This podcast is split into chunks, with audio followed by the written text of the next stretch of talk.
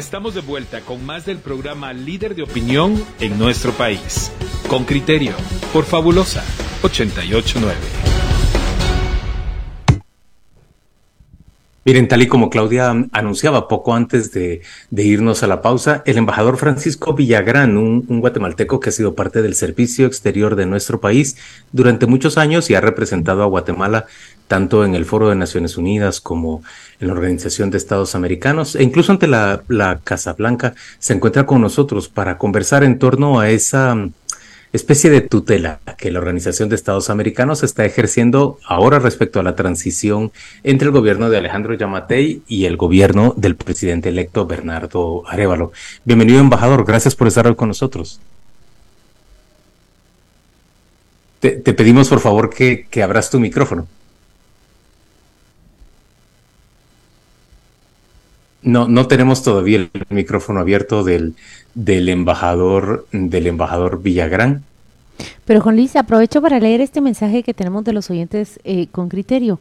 Marina, Marina dice literalmente, por favor, por favor, ustedes se pasan de una vez, el Partido Valor tiene sus afiliados en orden. Yo misma afilié a muchos amigos y parientes reales vivos. Por eso no me gusta escuchar el programa cuando no está Pedro, porque Juan Luis y Claudia totalmente se mían, sesgados, porque mal que mal Marina, le doy lectura a su mensaje. Yo no dudo que en el Partido Valor existan recolectores de firmas como usted, que lo dicen, afilian a parientes, a familiares y amigos y que son afiliaciones auténticas. Sin embargo, es un hecho que el origen del partido PLP tuvo las denuncias y señalamientos de irregularidades en su constitución y hablaban de miles de firmas. Yo con gusto le comparto el vínculo porque le hemos dado seguimiento a ese, a ese proceso. Pero cuando digo, de, de hablo del Partido Valor, también menciono al Partido Cabal y a una serie de partidos que adolecen de este mismo eh, defecto. Si eso significa que, que le resto su legitimidad y los votantes y los votos que contó y recibió,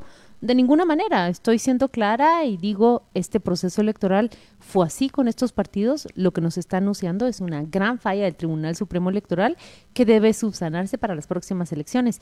Pero eh, según escucho, ya está abierto el ya está el embajador del embajador, con nosotros. Aquí estoy, esta vez me escuchan. Ahora te escuchamos perfectamente, embajador. Gracias por, acompañarnos. ¿Podrías arrancar diciéndonos, gracias por estar con nosotros, diciéndonos si es habitual que la Organización de Estados Americanos supervise, yo digo tutele, una, una transición entre un gobierno y otro? No, no lo es, como tampoco es común que la Organización de Estados Americanos eh, examine una situación política interna, una situación de crisis política en un país miembro.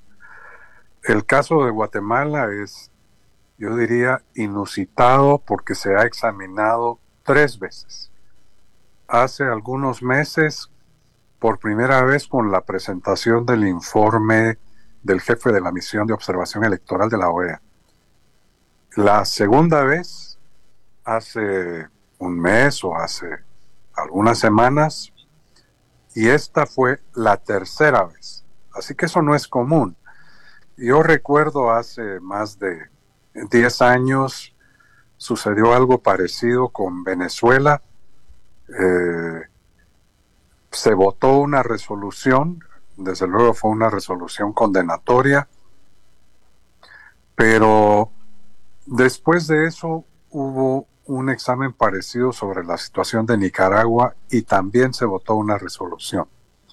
Así que no, no es normal, como tampoco lo es eh, lo que se ha llamado el acompañamiento del proceso de transición. La OEA no lo considera como una tutela porque no está vigilando. Eh, es un proceso distinto de acompañar, asesorar eh, y observar. Yo lo, yo lo describiría en esos términos. Embajador, me pregunto si la OEA se revitaliza, cobra una dimensión distinta. Este es un organismo multilateral que está teniendo con sus pronunciamientos un papel importante en este país. Mire, eh, le hablan diplomáticamente de un acompañamiento, pero localmente yo lo veo, necesitamos ese tutelaje eh, para que para que eh, estas elecciones lleguen a buen término. Esto revitaliza a la OEA, le da un nuevo rol en la región.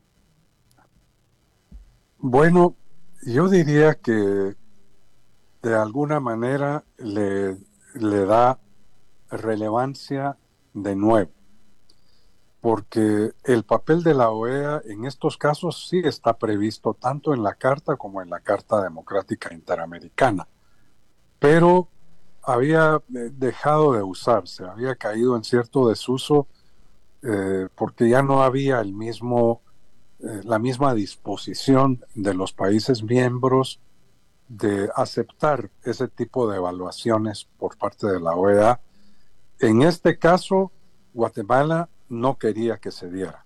En este caso se dio porque ya el criterio de la mayoría de países es que las circunstancias lo ameritaban y en eso tenemos que verlo de esa manera. Paco, ¿consideras em, hábil la actitud del, del gobierno de Guatemala que en dos ocasiones antes de, enfrentar una condena directa, ha decidido sumarse al esfuerzo de la OEA o, incluso ir un paso más allá y ofrecer mayor participación del propio Estado guatemalteco para evitar que, que parezca todo una confrontación en su contra? Bueno, haría dos observaciones. Por un lado, la participación de la OEA en el proceso de transición fue a solicitud del partido Semilla y de organizaciones de la sociedad civil. Eso debemos tenerlo presente. Esa petición se la hicieron a Almagro durante su visita a Guatemala hace tres semanas y el Consejo Permanente eh, pues aceptó la invitación del gobierno de Yamatei, pero esa invitación vino después de una solicitud tanto del partido ganador como de organizaciones de la sociedad civil. Esa es una primera observación. Y la segunda, en cuanto a la participación, al posicionamiento de Guatemala, pues eh, sin duda no dio los resultados que esperaban. En esto hay que verlo con claridad. Eh, Guatemala llegó a esta reunión de la OEA con el propósito de impedir que se adoptara una declaración, una resolución, eh, y el cabildeo fue en ese sentido, el cabildeo ante los países de la OEA fue precisamente para argumentar que habían condiciones de normalidad política por las que no era necesario el papel de la OEA, eh, no era necesario un pronunciamiento. El papel sí pero un pronunciamiento como el que se hizo. Se emitió una declaración en lugar de una resolución. La verdad es que les diría, la diferencia es un poco más técnica. Una resolución se vota. Una declaración se adopta eh, o por los países que la propusieron o por todos los Estados miembros, como pasó en esta oportunidad. Que se dio por aclamación. Sí, pero la verdad es que el propósito de la presencia del ministro eh, Búcaro fue el de lograr que no hubiera ningún pronunciamiento. Ese fue su cabildeo, esa fue su petición. Si ustedes escucharon su intervención en el Consejo, lo que transmitía era eh, una confianza en el desarrollo del proceso democrático en Guatemala. Así lo presentó. Una democracia ejemplar, que desde luego no lo somos, una transición normal, que tampoco lo es, porque estamos viendo eh, una interferencia del Ministerio Público, de Fiscalías, estamos viendo una crisis institucional que está complicando el proceso de transición. Esto es lo que vio el Consejo Permanente y esa es la razón por la que decidieron que se debía hacer un pronunciamiento y no se debía considerar la petición del gobierno de Guatemala en el sentido de que la OEA no dijera nada. Así que en ese sentido yo diría que fue una gestión diplomática que no dio resultados.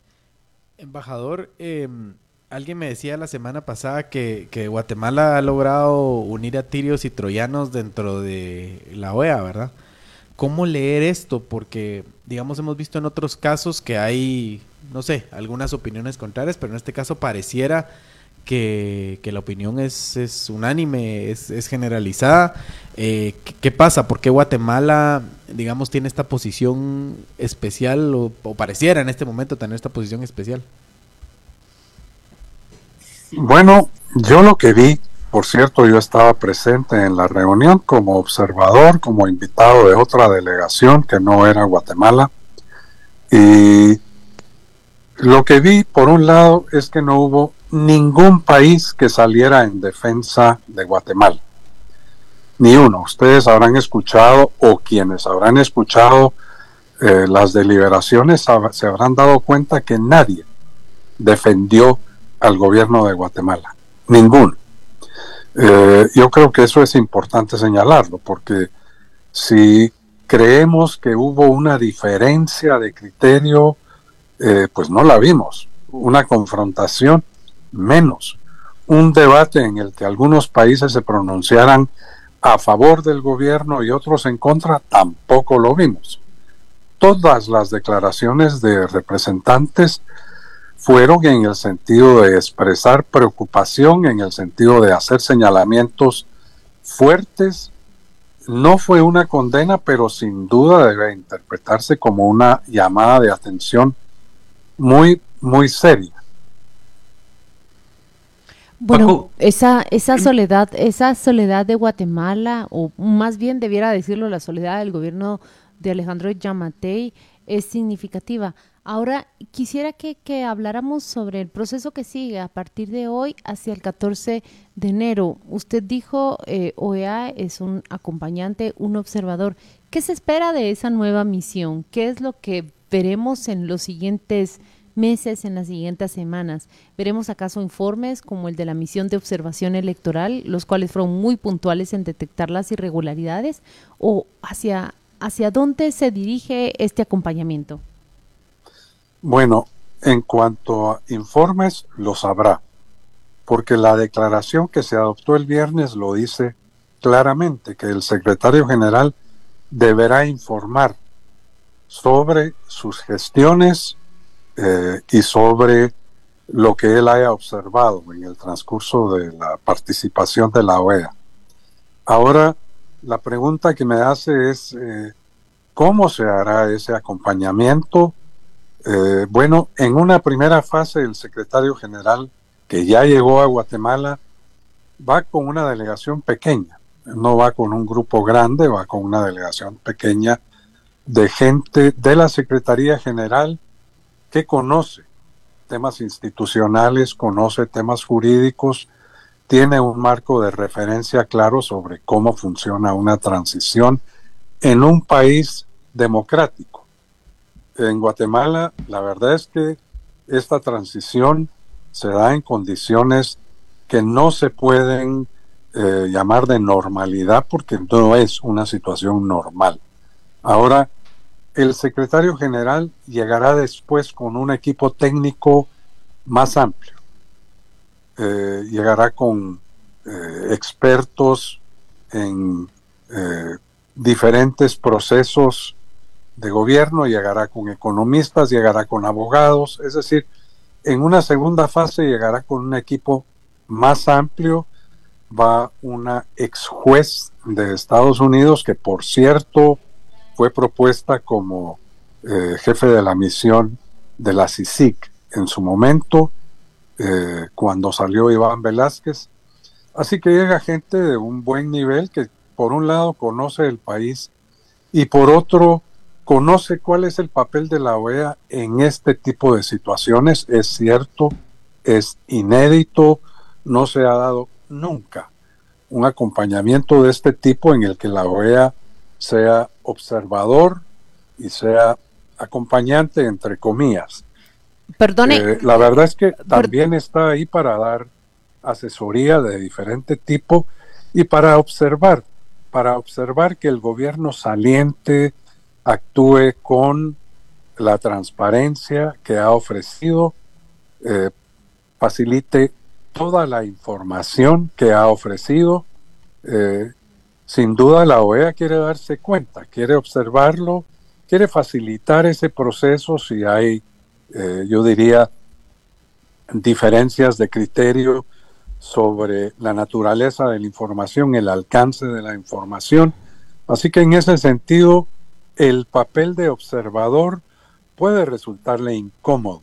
Claro, bueno, y sobre todo si, si hay una denuncia, una auditoría o si recibir un ministerio o recibir un proceso significa y, y requiere una auditoría anticorrupción. Perdón, embajador, usted dijo una de las integrantes de esta misión de acompañamiento de, del proceso de transición es una jueza estadounidense, dijo usted, eh, candidata potencial a dirigir la CICIG en su momento. ¿Quién es ella? Mire, es una abogada de apellido Almeida. Eh, y aquí es interesante, voy a hacer una discreción muy breve. Cuando el gobierno de Guatemala decidió eh, pedir, Jimmy Morales decidió pedir a Naciones Unidas que saliera Iván Velázquez, el secretario general de Naciones Unidas le ofreció eh, que podría llegar alguien más a reemplazar. Naciones Unidas propuso el nombre de esa persona que es esta juez. No sé si todavía ocupa un cargo en la judicatura o si ya está retirada, pero es alguien con mucha experiencia en Estados Unidos. Es una juez norteamericana, si entiendo bien, es de origen puertorriqueño. Pero Guatemala nunca respondió la propuesta de Naciones Unidas con el nombre de la persona. Después de que Jimmy Morales le dijo al secretario general que sí, que sí aceptaría esa modalidad de reemplazo del jefe de la misión, Guatemala optó por no dar ninguna respuesta y como sabemos cerrar la misión de manera abrupta, incumpliendo el acuerdo entre Guatemala y Naciones Unidas sobre el establecimiento de esta misión. Así que es alguien que ya conoce Guatemala porque fue, eh, pues, fue documentada, fue bien eh, informada sobre lo que sucedía en Guatemala en aquel momento. Los tiempos han cambiado, pero es alguien que tiene eh, las condiciones, que de alguna manera ha seguido la situación de Guatemala y ella es una de varios expertos. Entiendo que ella es la abogada de alto nivel, pero habrá otros eh, que son expertos en diferentes áreas, en diferentes temas y que ayudarán a facilitar la transición, observarla, acompañarla, le llaman, porque no se trata de un partícipe activo, de un partícipe directo que le diga al gobierno qué tipo de información hace falta o qué es lo que no está haciendo bien. No, no creo que se haga de esa manera, pero el secretario general, al presentar su informe al Consejo Permanente sobre el papel de la OEA en este proceso de transición, deberá decir claramente qué es lo que observó, igual que como escuchamos el viernes al jefe de la misión de observación electoral, él fue muy claro en identificar todos los problemas, la obstrucción de la FESI, del Ministerio Público. La verdad es que eh, yo diría que fue explícito, no se guardó nada. Y, y bueno, la situación eh, que presentaba el gobierno de normalidad no era cierta. Por supuesto, estaba en una posición indefendible y por eso se emitió la declaración. Embajador, muchas gracias por acompañarnos esta mañana en Radio con Criterio. Se trata de Francisco Villagrán, embajador guatemalteco, tanto ante la OEA como ante la Organización de Estados Americanos.